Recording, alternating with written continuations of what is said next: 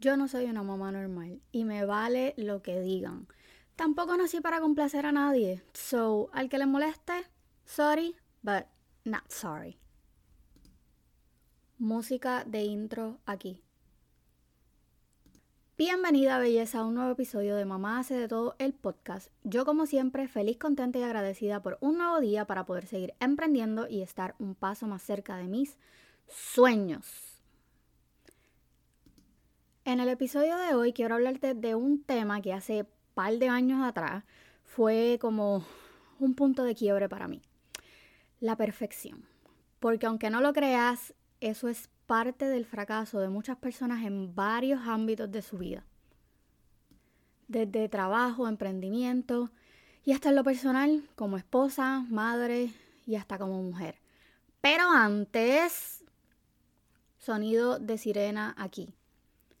Disclaimer alert. Recuerda que todas las expresiones hechas en este podcast son las opiniones, expresiones y sentir de esta servidora y no me hago responsable de las changuitas. Así que, dicho esto, sonido de tambores.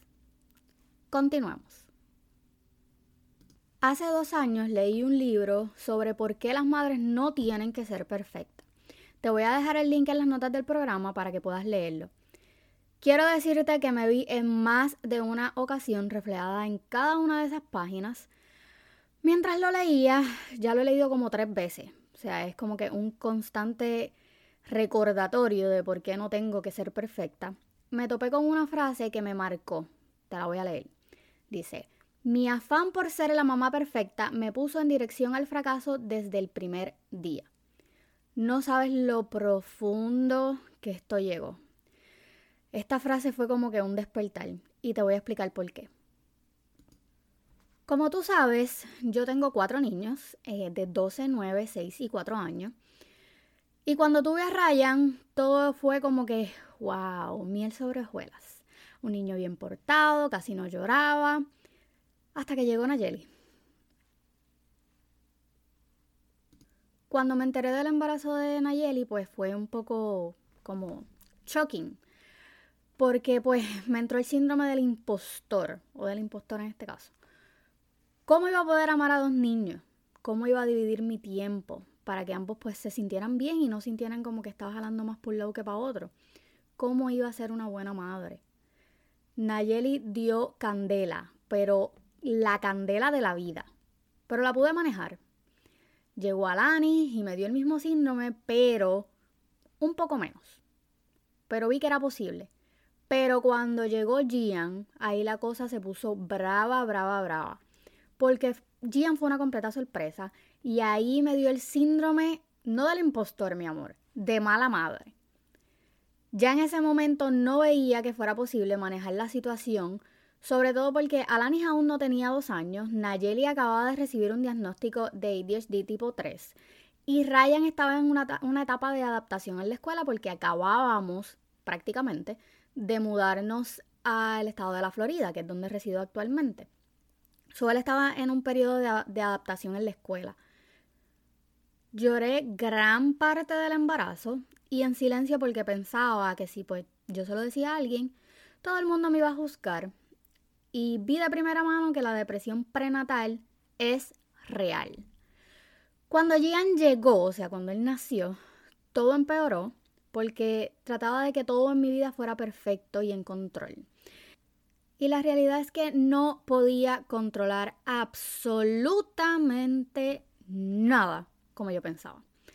Yo escaroleaba en las redes y veía todas estas influencers con niños perfectos, casas recogidas, cuerpos perfectos y familias perfectas.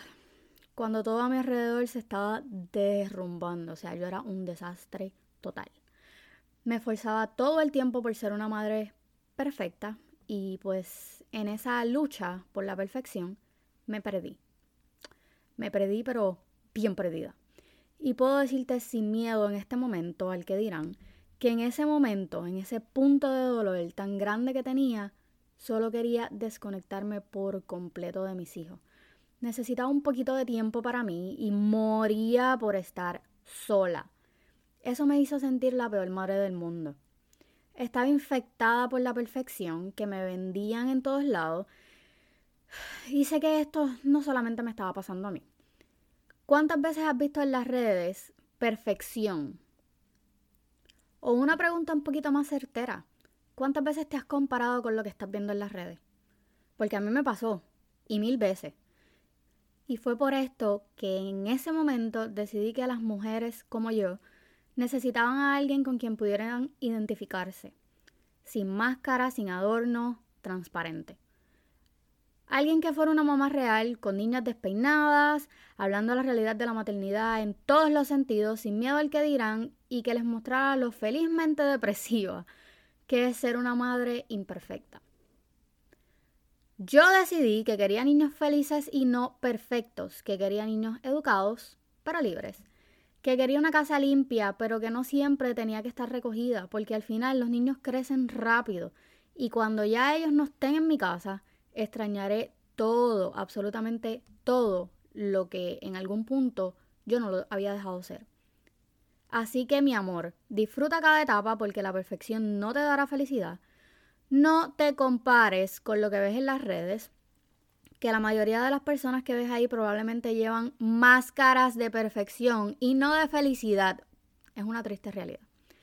Yo sé que esto que te acabo de compartir te resultó familiar, así que mi amor, Ponte en contacto conmigo porque estoy aquí para ayudarte y darte un poco de luz en este camino de la maternidad.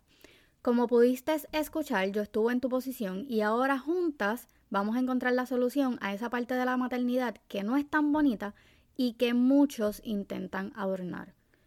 No olvides compartir este episodio en tus redes y etiquetarme para llegar a más mamás y que la perfección no las infecte, mientras tú y yo nos vemos en la próxima.